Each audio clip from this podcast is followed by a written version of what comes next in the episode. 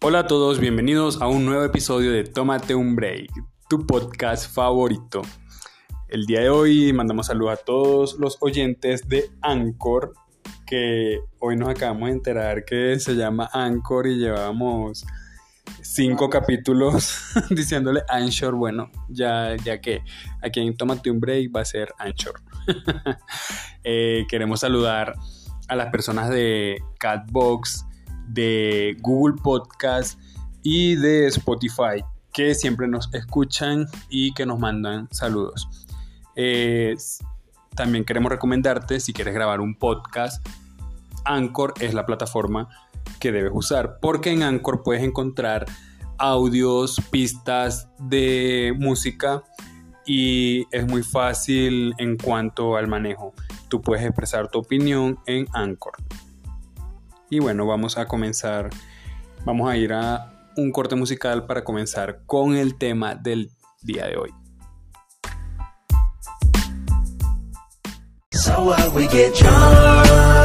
So what we smoke weed, we're just having fun, we don't care who sees. Oh, so what we go out, that's how it's supposed to be. Cause you know I'm Living young and wild and free. Bueno, y volviendo en este pequeño. ya pregunta. Acá, acá hay problemas logísticos. Pero ya volviendo de nuestro pequeño corte musical, eh, les vamos a compartir el tema que trajimos para ustedes el día de hoy, la noche o la tarde o cuando lo estén escuchando.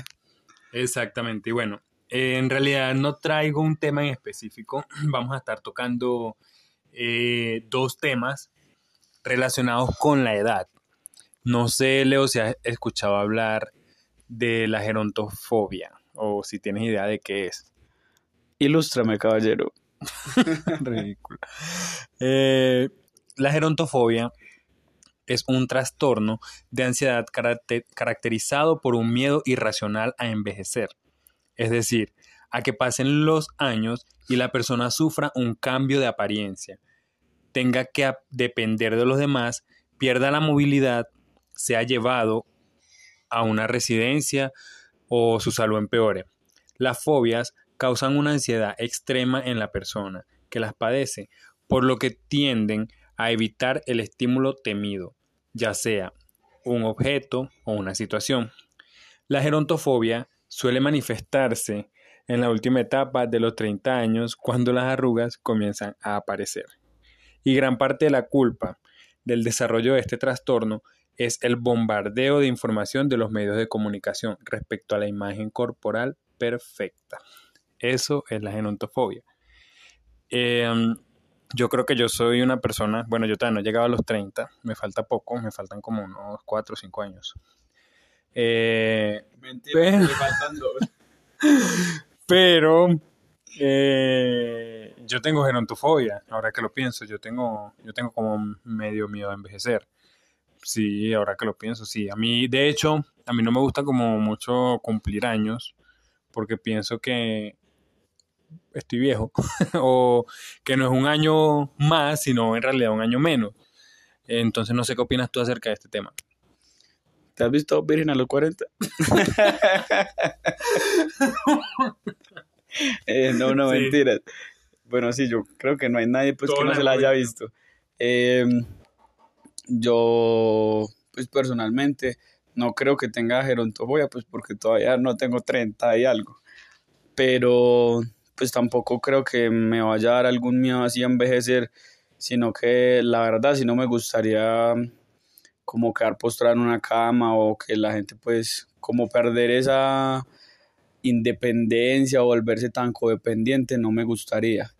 Pero pues la verdad yo pienso que todas las etapas hay que vivirlas y en este momento pues estoy disfrutando la juventud, ojalá no me dé la crisis de los 40. Aunque no te debes prematura, como el caso de Benjamin Button, pero al revés, eh, que te empieza a volver viejo de un momento a otro. Eh, pero sí, este tema... Eso es lo normal de la vida. o sea que empiezas a envejecer de manera acelerada. Ah, pero que nos vuelva de jóvenes a viejos es el transcurso normal de la...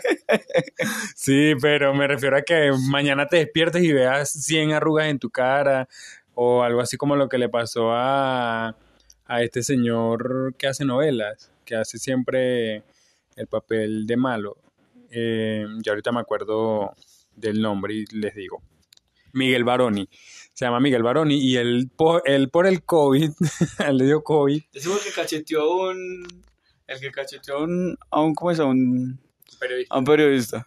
No, ese que cacheteó a un periodista es mexicano. Ah. Pero el que yo te digo es de acá colombiano. Él trabaja en Miami y se llama, se llama Miguel Baroni y a él le dio COVID y a raíz del COVID Ah, él le dio que una vejez prematura. Pero ahora que lo pienso, o sea, en realidad no te dio vejez prematura. Ya tú eras viejo, solo que estás conservado por la cantidad de ejercicio que hacías, por todo, quién sabe qué cantidad de cosas hacías para mantenerte. Y una vez le dio COVID, obviamente el estado de, de cama arruina a cualquiera. Y obviamente ya ahí se mostró como su verdadero ser y ya él quería retroceder ese tiempo. Y bueno, se hizo una cantidad de cirugías. Supuestamente juran que quedó igual, pero no, ya él quedó más viejo. Parece como una versión un poquito más joven del señor Burns. Ya sé cuál es, es el de Pedro el Escamoso, ¿cierto? Ah, ok. Em, bueno, hablando del tema de la vejez prematura y eso, yo no sé, pues hay un video que a mí me gusta mucho y es sobre que, pues que uno tiene que ver sus etapas, disfrutarlas y cada arruga, cada cicatriz tiene una historia y, y las debemos pues apreciar, aunque sea de tanto cerrar y abrir los ojos que le salgan arrugas. No, pero la idea pues a todos los que nos están escuchando es o sea, disfrutar los momentos, disfrutar las etapas, sacarle pues el jugo a la vida, porque la verdad, si uno se pone a pensar, son muy pocos los años que uno vive eh, y hay veces pues desperdiciamos el tiempo en cosas que no nos hacen felices, que no, que no valen la pena, la verdad, y el tiempo es algo que nunca vamos a poder recuperar. Entonces, los quiero animar a que puedan buscar eso que los llena, esa persona que, que los llena, que quieren estar con ella, a hacer esos paseos locos, a, a salir con los amigos a la montaña, a hacer cualquier cosa. Hay veces nos pasamos la vida buscando eh, una casa o buscando algo que de pronto nos vamos a desgastar y que nunca vamos a poder disfrutar y nos perdemos de esos pequeños momentos que son en realidad los que valen la pena. Eh, entonces, busquen un círculo de confianza si ya no lo han escuchado, si no lo han escuchado vayan y escúchenlo y eh, disfruten su vida. Wow, eso es verdad. eh, cosa, hay algo que me ha pasado ahora que recuerdo cuando dijiste todo eso, eh, acerca de la vejez prematura. y es con personas, no sé, sobre todo mujeres que no usan maquillaje o no sé, no se arreglan. Y yo soy muy imprudente. Y me ha pasado muchas veces que estoy hablando así con una chica, una muchacha, eh, por ejemplo en la universidad o en el trabajo. Y yo pienso que la, la señora tiene unos 40, unos 40, está como entre los 40 y los 50 años. Entonces ya en vez de, eh, o sea, en el transcurso de la conversación se da el momento en que le pregunto qué edad tiene, cuando me va diciendo 20, y yo, ¿qué? ¿En serio? Y que, sí, porque me veo más joven, y yo, no, usted ve como decrépita. ¿Tienes algo? Me falta vitamina E, D, no sé. y, y Te hacía reclamando la pensión. yo, o sea, eres la equivocada. ¿Por qué crees que te estaba hablando? Entonces, eso no mentira fuera de la exageración, pero sí me ha pasado muchas veces y he quedado como en vergüenza porque siempre creen que es que les estoy diciendo que la veo más joven, pero no, la realidad es otra. A mí, pues a mí no me pasó, pero a, a mi esposa sí le pasó. Estábamos en una boda y, y casualmente nos sentamos al lado pues de, de como la madrina o algo así. Entonces nosotros estábamos hablando con ellos ta, ta, ta, y no nos conocíamos, pues veníamos como de lados diferentes pues de, del matrimonio. Ellos venían como de la novia y nosotros pues también los conocíamos, pero así como no muy bien. Ustedes no los invitaron. Es que solo fuimos a comer torta. No, no, pero pues sí nos invitaron, pero íbamos ahí, pues no éramos tan allegados. Y eh, pues nos, estábamos hablando ahí con una señora y la señora se veía mayor. Entonces mi, mi esposa le pregunta, eh, ¿tú eres la mamá de la novia? Y ella, no, yo soy la amiga. Ay, pues, yo, me, yo mismo tengo ganas de me voy para el baño. Cucho, qué momento tan incomodísimo. Yo creo que no hay nada peor que le digan a una mujer que es la mamá de otra o que es la abuela. Uy, eso sí es como un golpe bajo para ellas. Bueno, a mí me pasó algo, algo parecido. Y es que acá, por ejemplo, yo que acá en Medellín, eh, mi hermano también ha caído en la misma conclusión. Eh, no en la misma trampa. que acá se ve como muchas mujeres adultas que hacen su vida con, con jóvenes como 10 veces menor que ellas. Y cuando yo estaba haciendo el, cuando estaba trabajando en un censo de población, eh, me pasó varias veces eh, que les preguntaba a las señoras, le preguntaba, ¿y su hijo qué edad tiene? Y me decían, no, es mi esposo. O le preguntaba a los muchachos, ¿me puede decir el nombre de su mamá? Y, no, es mi esposa. Y yo como que, entonces yo ya optaba por preguntar, como que, ella es su esposa. Y, entonces preguntaba, ella es su esposa, no es mi mamá, enfermo. entonces ya tú no sabías a qué último, preguntar. ¿qué relación parental tiene con la persona? Exactamente, ya uno iba preguntando esa cosa porque a lo que le decía si era su esposa les parecía raro, a lo que le preguntaba si era la mamá era todavía más raro aún. Entonces ya no sabías ni qué preguntar en ese. ¿Quién es esa cucha que está ahí? Bueno, volviendo otra vez al tema acerca de la de no aceptar o de tener miedo a envejecer es los viejos verdes. Por ejemplo, se ve mucho en, en- ¿Cómo, cómo? en los hombres, no en todos, ¿Cómo es? los viejos verdes.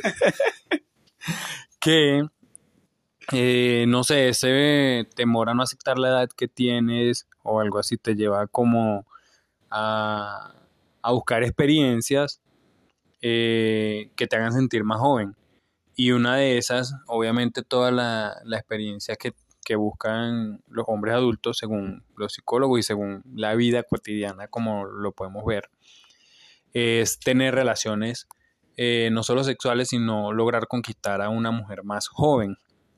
Eh, pero lo que no entienden algunos hombres es que no todas las jóvenes están abiertas a la posibilidad de coqueteo con hombres que le redoblan la edad o que están casi, eh, como dice un término en Venezuela, mascando el agua, están, están casi que se mueren. Eh, hay muchachas que obviamente no les gusta. Eh, entonces, ahí empieza como lo que es el acoso en la calle y, y en, todo, e- en todo eso. Eh, ¿Qué opinas tú referente a esos casos con ese tipo de personas? Pues a mí un día un viejo me tocó los huevos. ¿Cómo? Explícate, explícate y desarrolla. Bueno, vamos a la historia. Oscar aquí me está haciendo cara. Bueno, entonces, vamos a la historia. Explica rápido y no déjalo Eh. No, no, era cuando yo era niño, mis papás eh, trabajaban pues en eventos, eh, acá los llamamos ferias, pues no sé en dónde ustedes estén, cómo los llamarán, pero pues son como eventos comerciales y pues hay música en vivo, hay pues varias cosas. Entonces, como ellos trabajaban en esos eventos, nosotros salíamos pues tarde y un día pues no me acuerdo, estábamos yo creo que en el centro o algo así y salimos pues de uno de esos eventos y estábamos esperando como el taxi o algo así y estábamos pues ahí en la acera, mi papá se fue como a, a recoger algo que se le había quedado, creo que era una sombrilla y había un viejo que estaba como al lado de nosotros y le dice a mi mamá, señora, el niño tiene ganas de orinar y me mira y yo le digo, yo no tengo ganas de... Pues yo hago con la carita, yo no dije nada, yo sé, "Mm, acá estoy moviendo la casa para los lados. Entonces él dice, sí, sí, él tiene ganas de orinar. Y mi mamá, sí, usted tiene ganas de orinar. Y yo, no, no, no, no. Cuando ese viejo me va agarrando los dedos, es que vea que sí. Y mi papá lo ve, a mi mamá, pla, pla, pla, le comenzó a caer a sombrillazos. Porque se le había, cae- se había la sombrilla y le comenzó a dar duro, pla, pla, pla, pla, pla, pla. y todo el mundo comenzó a decir, ¡eh, no le pega al viejo! y ese viejo ahí me había tocado los huevos. Pero yo era pues muy niño, de todas maneras pues no pasó a mayores y pues ahora lo recuerdo como algo gracioso, no, no traumático. Eh, ¿a ti te ha pasado algo con un viejo? Me da risa tu historia y que, mami, ahora sí te ganas de orinar con esa apretadera de huevo. bueno, eh, sí, eh, me ha pasado algo así y eh, precisamente antes de que contara tu historia iba a tocar un punto, que debido al acoso de ciertas personas de edad, eh, hombres más que todo, pero también hay mujeres, porque a mí me han acosado mujeres adultas, o sea, ancianas, ancianas. Eh, ahorita les cuento. Pero en estos casos de acoso, generalmente las mujeres cuando son jóvenes crean como una fobia a, abuelos, les da como ya miedo acercarse a hombres adultos o cosas así, porque ven como un reflejo de, su victimario, algo así, o, recuerdan cómo se sintieron en ese momento.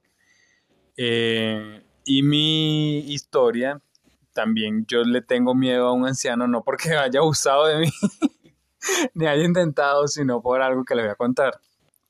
Eh, ahorita yo lo veo gracioso, pero fue asqueroso. Y bueno, ya voy a dejar de dar ese tipo de detalles porque cada vez suena más a violación. Me sentí sucio. Eh, bueno, eh, cuando estaba en Venezuela, yo trabajé un tiempo vendiendo publicidad y me tocaba caminar por las calles ofreciendo publicidad a las empresas, publicidad radial, cuñas, jingles, lo que son también publicidad impresa, X, todo tipo de publicidad. La empresa llamaba NJ Music Productions. Eh, era de, mi mejor amigo en ese entonces, todavía la tiene. Y bueno, eh, yo iba caminando por la calle un día, por la acera, y veo que va un señor mayor enfrente de mí caminando así lento, así como caminan los señores mayores, ya ustedes saben. Como pingüino. y yo veo que el señor va a tose y tose y tose. Y hasta va a ser como para toser. Y yo, bueno, el señor va a toser en cualquier momento. Y va por la acera, imagínense el cuadro. Eh, a mano derecha hay, hay, una jardinera larguísima. Yo dije, eh, este señor va a toser y va a escupir hacia la derecha. Yo iba apurado y yo dije, no voy a pasar por la derecha porque capaz escupe hacia ese lado y me escupe a mí. Entonces hacia la izquierda estaba la vía, la calle. Y yo dije, no, me voy a tirar por la calle eh, a pasar. Obviamente, ¿quién se va a imaginar que el señor va a escupir ahí? Y bueno, cuando voy pasando por al lado del señor, el señor voltea hacia la izquierda y me escupe la cara. Y yo, gas, o sea, la salida me cayó en el cachete. Y cuando yo me pasé la mano por el cachete y me la restregué hasta el cuello, porque de paso me escupió como un litro de salida, que yo hago así, yo sueno, escuché, escucho esa vaina que suena... Y cuando hago así, un moco verde con amarillo, y yo me vi la mano y yo le dije, viejo desgraciado. Y el señor se asustó porque pensó que yo le iba a matar, no sé, algo así.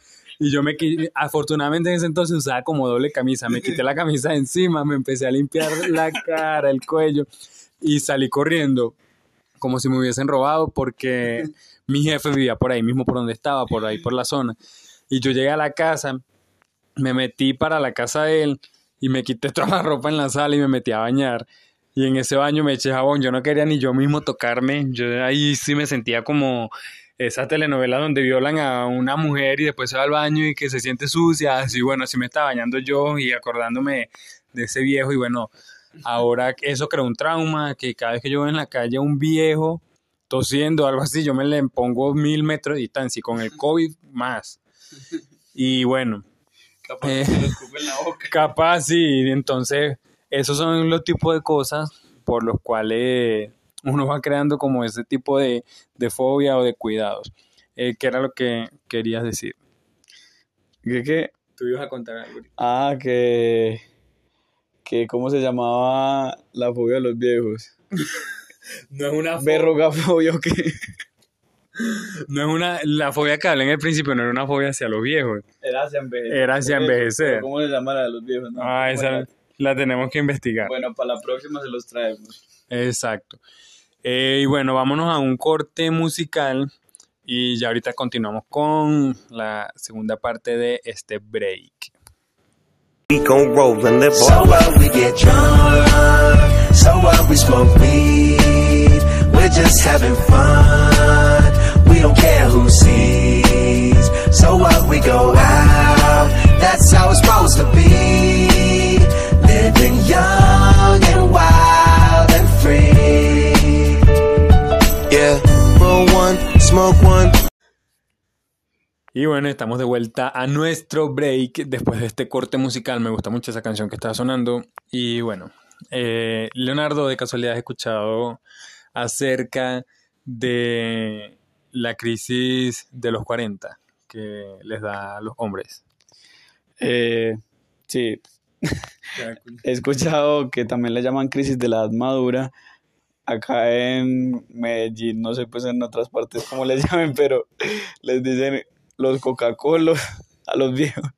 O si son mujeres les dicen cuchibarbis.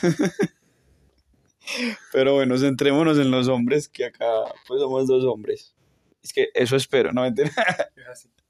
Eh, bueno, em, esta etapa pues se caracteriza porque los hombres comienzan a tener como un temor irracional por envejecer y quieren, o sea, quieren escapar de esa etapa. Entonces comienzan a, a salir pues como con mujeres más jóvenes, comienzan a ser infieles, se comienzan a hacer tratamientos y operaciones pues estéticas para mejorar eh, su aspecto físico. Eh, también comienzan como a gastar pues dineros en lujos, en comienzan a salir en motico, que no sé qué. No sé por qué, pero todo lo que has descrito soy yo. Tengo la crisis de la madura de los 40 a, A los los 20. 27, a los 26. ¿Cómo así? Cada vez que dice su edad dice una diferente. Baboso esa. 26. Eh, bueno, entonces esta etapa eh, es muy graciosa porque, o sea, hay gente Muy que... graciosa. Sí, porque pues desde donde uno la ve, porque hay gente que, que ha sido pues un, ah, que no, un señor hecho y derecho y comienza, y comienza después que es que a ponerse ropa toda juvenil, a hablar así todo parceriado, a salir pues como si fuera un joven y, y hay unos que hasta se cambian de equipo todo, Ah, equipo como... pues que se vuelven gay. Ah. y hay unos que hasta dejan a las esposas. Sí, Eso pues, se ve más que todo por lo que explicaba en el principio, que buscan como conquistar mujeres más jóvenes y obviamente eh, su pareja va acorde a su edad. Entonces quiere como conquistar mujeres más jóvenes, la esposa lo descubre, ya no tiene otras, si la mujer lo quería en serio, la muchacha con la que se metió. eh, y no lo quería solo por dinero, yo he visto viejos que se meten con otras muchachitas y ya hacen su segunda familia. Eh, me podría decir algunos casos de mi familia, pero prefiero no hacerlo para que no me maten ahora que llegue a mi casa.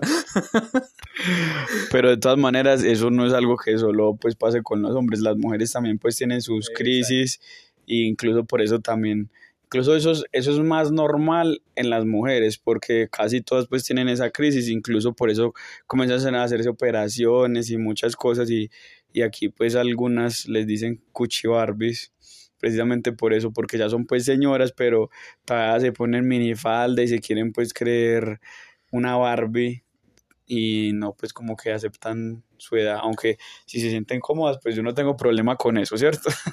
Mm, sí, pero es como te decía en el principio, todo es por toda la parte comercial y todo lo que uno ve en la televisión que cada vez como que te van exigiendo que debe ser eh, parte de, Eternamente joven. Exactamente, parte de un estereotipo de que nunca envejecerás y todo eso. Y ahí es donde entran ya otros temas como los biopolímeros y todas esas cosas que le han hecho tanto daño a las personas en una búsqueda de una belleza ficticia. Eh, otra cosa que, que me llamaba la atención de la crisis de los 40 no solo es que la estoy padeciendo ahorita, sino el hecho de llegar a veces a, a arruinar todo lo que construiste de los 19 a los 30 en solo una etapa de un año. Entonces eso como que también es importante. Pues obviamente no es que usted cumple 40 y me da la crisis. es que al otro día le me dio la crisis.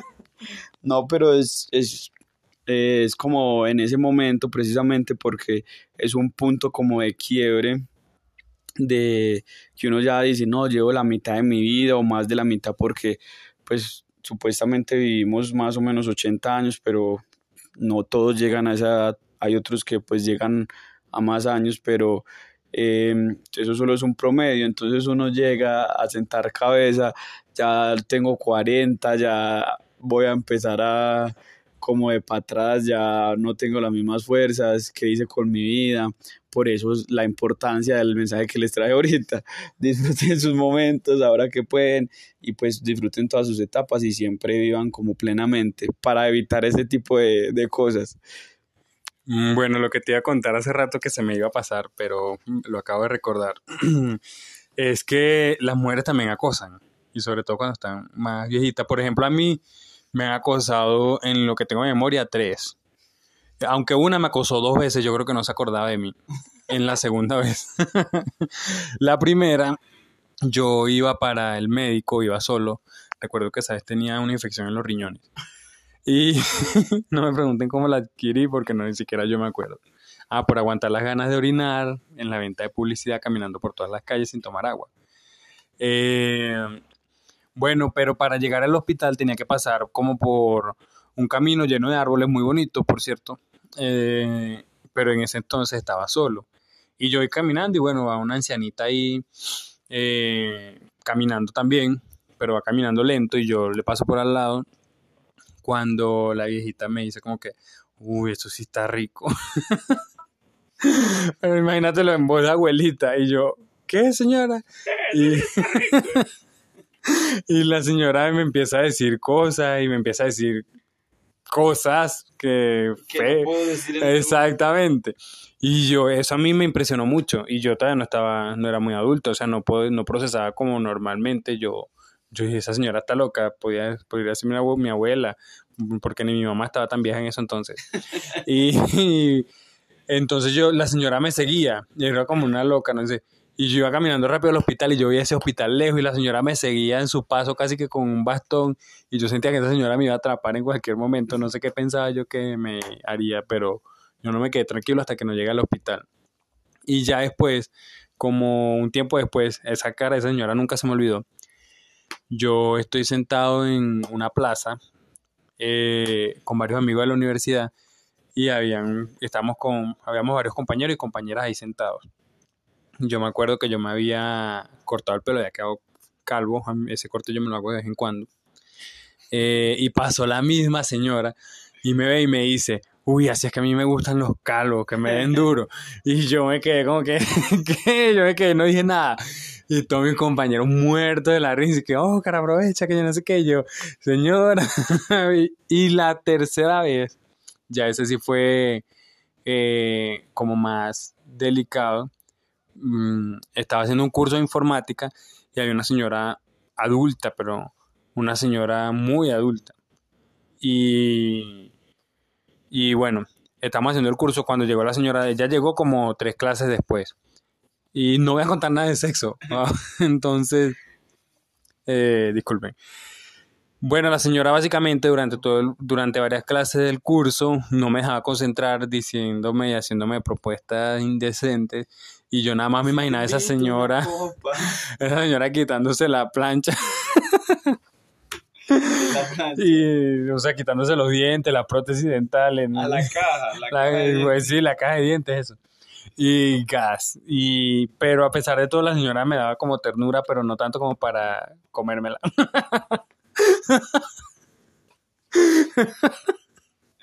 Era la ternura que produce una abuela, eso, eso era todo. Más allá se equivocó y bueno, hasta que hablé con la profesora y me cambió de, un computador que la, tenía lejos.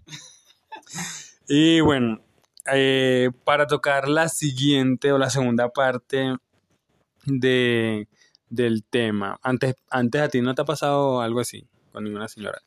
Pues una vez una señora en un bus me estaba como acosando. Yo estaba sentado, ella como que se corría para mi hombro y se corría y era ahí restregándome en el hombro. Yo ya estaba como asustado, yo esta cocha me va a violar o qué. Pero solo eso. No voy a entrar en más detalles. Mm, bueno. Eh, una vez yo me estoy cambiando, eh, fui a mi trabajo y obviamente entramos todos, nos estamos cambiando, eh, varios compañeros y bueno, estamos hablando ahí. En, el, en mi trabajo hay un banco de, es como de cemento, larguísimo. Y bueno, yo estoy sentado ahí en ese banco y varios compañeros. Y entra un vigilante, un viejito, ya está como para jubilarse, quizás ya se jubiló o, o murió por el COVID porque no lo vi en todo el año pasado. Eh, el asunto es que, bueno, todos nos, a medida que nos vamos cambiando, vamos hablando. Y el viejito llega, dice buenos días, se sienta como a- al lado mío, pero en- no está ni cerca ni lejos. A una distancia prudente para cambiarte. Respetando espacio personal. Exactamente, pero ¿qué sucede? El viejito se empieza a cambiar, yo estoy sentado, ya no está como participando tanto en la otra conversación con los compañeros. Cuando el señor se baja los pantalones, yo escucho que todo el mundo empieza a gritar, ¡eh, cochino, puerco! No te pusiste interior. Y cuando volteo, el viejito se ha bajado los pantalones y no tenía interior. y yo le dije, ¡hey, señor! Casi me mete el huevo en la boca y me, me alejé de él, obviamente. Y todo el mundo ahí le empezó a decir, ¡eh, cochino! Y que, ¡ay, disculpen, es que se me olvidó que no tenía boxer! Y nosotros, ¿y que cómo se le va a olvidar? Y empezaron a decirle que nunca en mi vida eh, había pensado que cuando me pusiera viejo me iban a salir canas ahí. Y no, bueno, eso fue como algo entre gracioso y asqueroso que también eh, me pasó con los señores mayores. Eh, y bueno, cabe destacar que obviamente no todas las personas cuando llegamos a esa edad eh, nos volvemos así locos, Eh, pero me refiero que espero que cuando yo llegue, no, no, no, mentira, yo voy a ser peor. Eh, No sé qué voy a hacer, eh, por eso es que me da la crisis de, de la vejez, porque imagínate, si supuestamente estoy cuerdo a esta edad, imagínate cuando esté viejo. Eh, por cierto, que la, el síndrome de, de demencia senil le da más que todo a los hombres, casi nunca le da a las mujeres. Es- pero bueno, ese otro- será otro tema para otro día, donde queramos seguir escarneciendo a los pobres ancianitos. Y bueno, cabe destacar que sin ofender este tema, solo buscamos hacerlos reír. Solo son experiencias pues que hemos vivido graciosas pues en con personas pues ya mayores, pero obviamente uno también tiene pues como esos puntos de referencia y esas personas que lo inspiran a uno que ya pues tienen su edad y pues son personas bien puestas, bien serias y, y obviamente uno lo respeta pues por su por su edad y por su conocimiento, por sus experiencias, pero pues obviamente no estamos diciendo que todos son así. Exactamente. Y, y bueno, por lo menos eso pensamos, que las personas adultas que conocemos hasta ahora no han dado rasgo de que han hecho ninguna locura.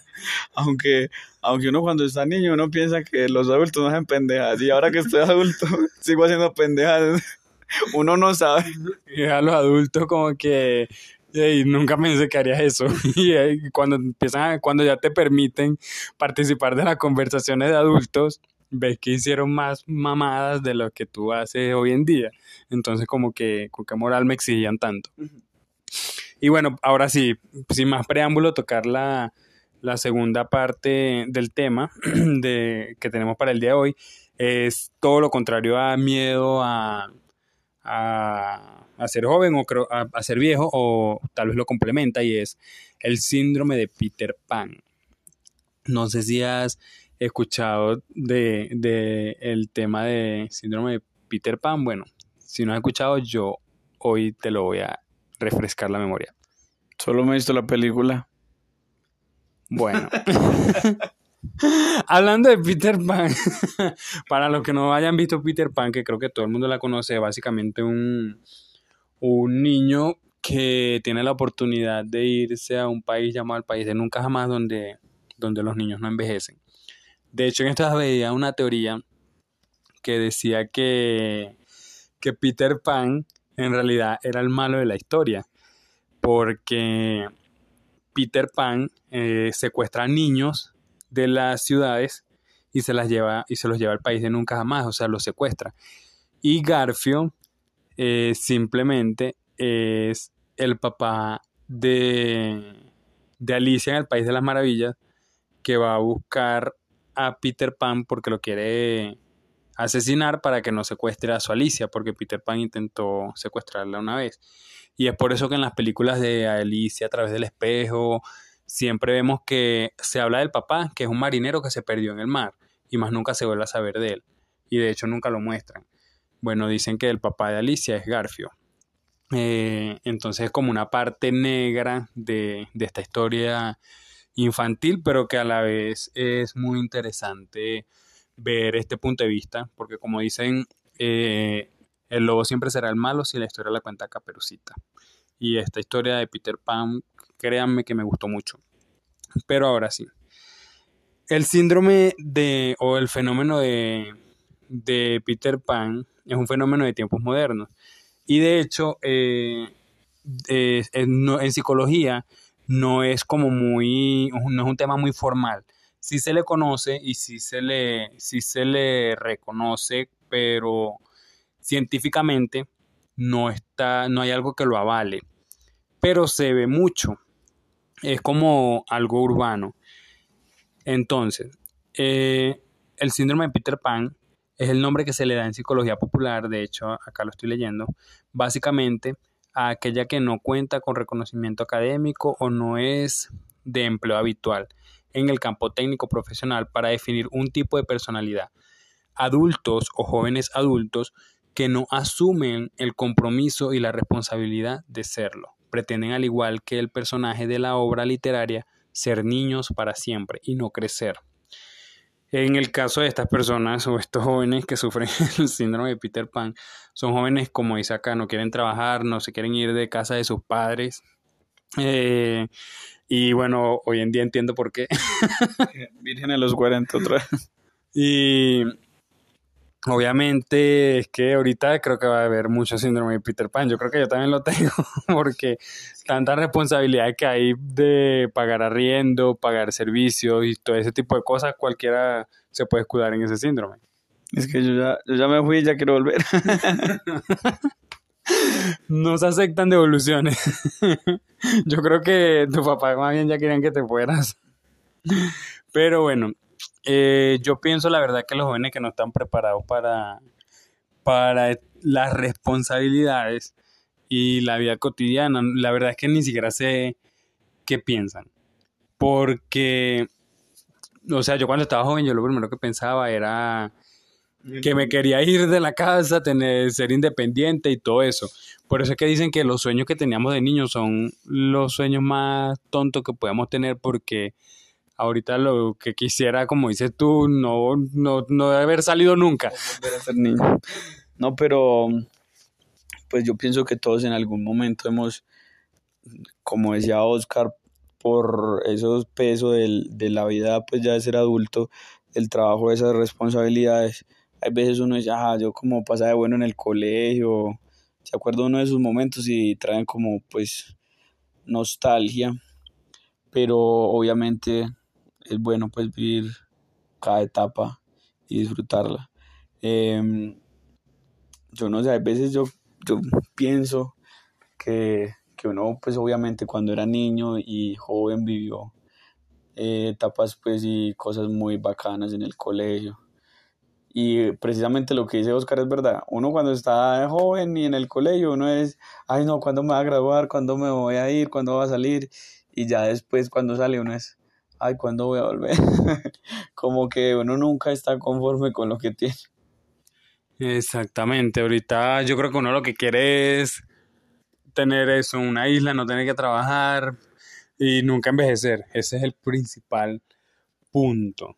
Y, y que hay jóvenes que de hecho sobrecargan a veces a los padres, los padres le brindan como el apoyo para estudiar o para hacer cosas y hay jóvenes que se gradúan de una carrera, empiezan otra, empiezan otra y jamás empiezan como a contribuir, o sea, Exactamente. No, no están como preparados para la vida laboral o para el campo laboral, pero eso también va en el hecho de que, de que no se les exige de pequeño, o sea, no se les exige que ayuden como a lavar un plato, a hacer esto, a hacer lo otro, sino que todos se lo hacen.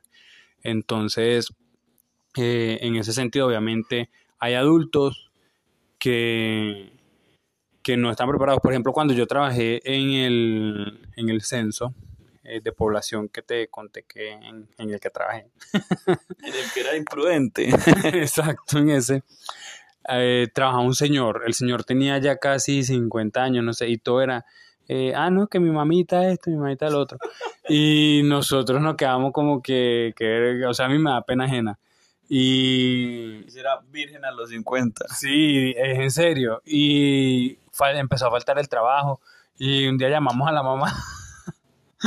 y la mamá y que, ay, no, ese, ese muchacho se la pasa ahí acostado, no quiere ir a trabajar. y que díganle, díganle. Y nosotros le dejamos de insistir. Después nos enteramos que, había- que renunció. O sea, está esperando que la señora se muriera para heredar, no sé. Ese man quedó. No, pero mm, yo no sé, eso, yo creo que ahora, pues con todo el tema del COVID y lo de la pandemia, lo que ha pasado, yo creo que obviamente eso se tuvo que haber disparado porque en esos momentos, pues, yo no sé, esa, ese encierro como que lo trastornó a uno.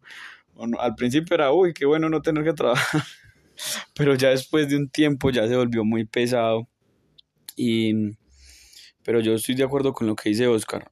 Eh, tipo de síndromes también se desarrollan mucho en parte por el proceso pues que hacen los papás y el papel que juegan en el desarrollo pues de una persona. Y cuando todo el tiempo le dan todo en la mano, cuando todo el tiempo están ahí y no, no, este es mi hijo y no lo toquen y no lo miren y si él quiere eso se lo doy. Eso a primera vista parece pues como, ay no, yo soy muy buen papá porque a mi hijo le, no le falta nada, pero hay veces es necesario que le falten cosas para que él se dé cuenta que, que todo en la vida no es regalado, que hay, las cosas cuestan, que hay que sudárselas y que pues todo tiene como, como su proceso y no es solo, ay, se lo pido a mi papá y ya lo tengo. Entonces hay veces esos procesos de como de que traen costo, que duelen, que, que hay que hacer sacrificios, son muy edificantes en la vida de una persona. Bueno, yo estaba divagando en la historia que conté de, Peter, Man, de Peter Pan, que es malo. Eso yo todavía yo no lo supero. Y viendo ahora todos los trasfondos como oscuros, esa campanita ayudaba a que Peter Pan volara con polvillos de hada. ¿Y eso qué podía hacer? no sé, díganme ustedes, porque ya entonces también era cómplice. Los escritores de Disney son más... Era que escopó la mía. Sí, porque es que si ves toda la terminología y lo peor es que a niños, todos los niños volaban con esos polvillos. Y bueno, Campanito odiaba a la Wendy porque obviamente le iba a dañar el negocio, se quería llevar a Peter Pan para el mundo real y, y bueno, ya eso no le convenía, ella tenía que seguir echando ese polvo ahí. ¿Y usted los convirtió en ñeros o qué? Que la Wendy. ya hasta los metió en plaza de vicios y todo así. Bueno, eh, yo creo que eh, esto será como el final del break de hoy. Yo creo que ya no se va a llamar Tómate un break, sino dos, porque está muy largo. Pero no, la idea pues es eh, pasar un rato agradable, podernos reír, aprender de cosas diferentes y podernos salir como de esa rutina que a veces nos, nos vuelve nos, y nos acompleja en, o somos Peter Pan o somos el viejo ese de Coca-Cola. no, pero bueno, entonces, Oscar, ¿tienes algo que decirles? Eh, sí, a todos que muchas gracias, gracias por escucharnos. Eh, nuevamente, de verdad, gracias a Anchor por darnos la oportunidad de, de hablar, así sea toda esta carreta de bobadas que a veces le hablamos ahí y los, tratando de hacerlos reír a todos. Eh, también gracias a Spotify, a las personas que nos escuchan. Eh, gracias a las personas de Catbox. Eh, y bueno, quiero enviar también un saludo especial a Brian, un oyente que también siempre nos escucha, le mando saludos. Y que no, nada, gracias a todos los que nos escuchan. Esto es Tómate un break y este fue tu capítulo 6. Nos vemos. En la próxima.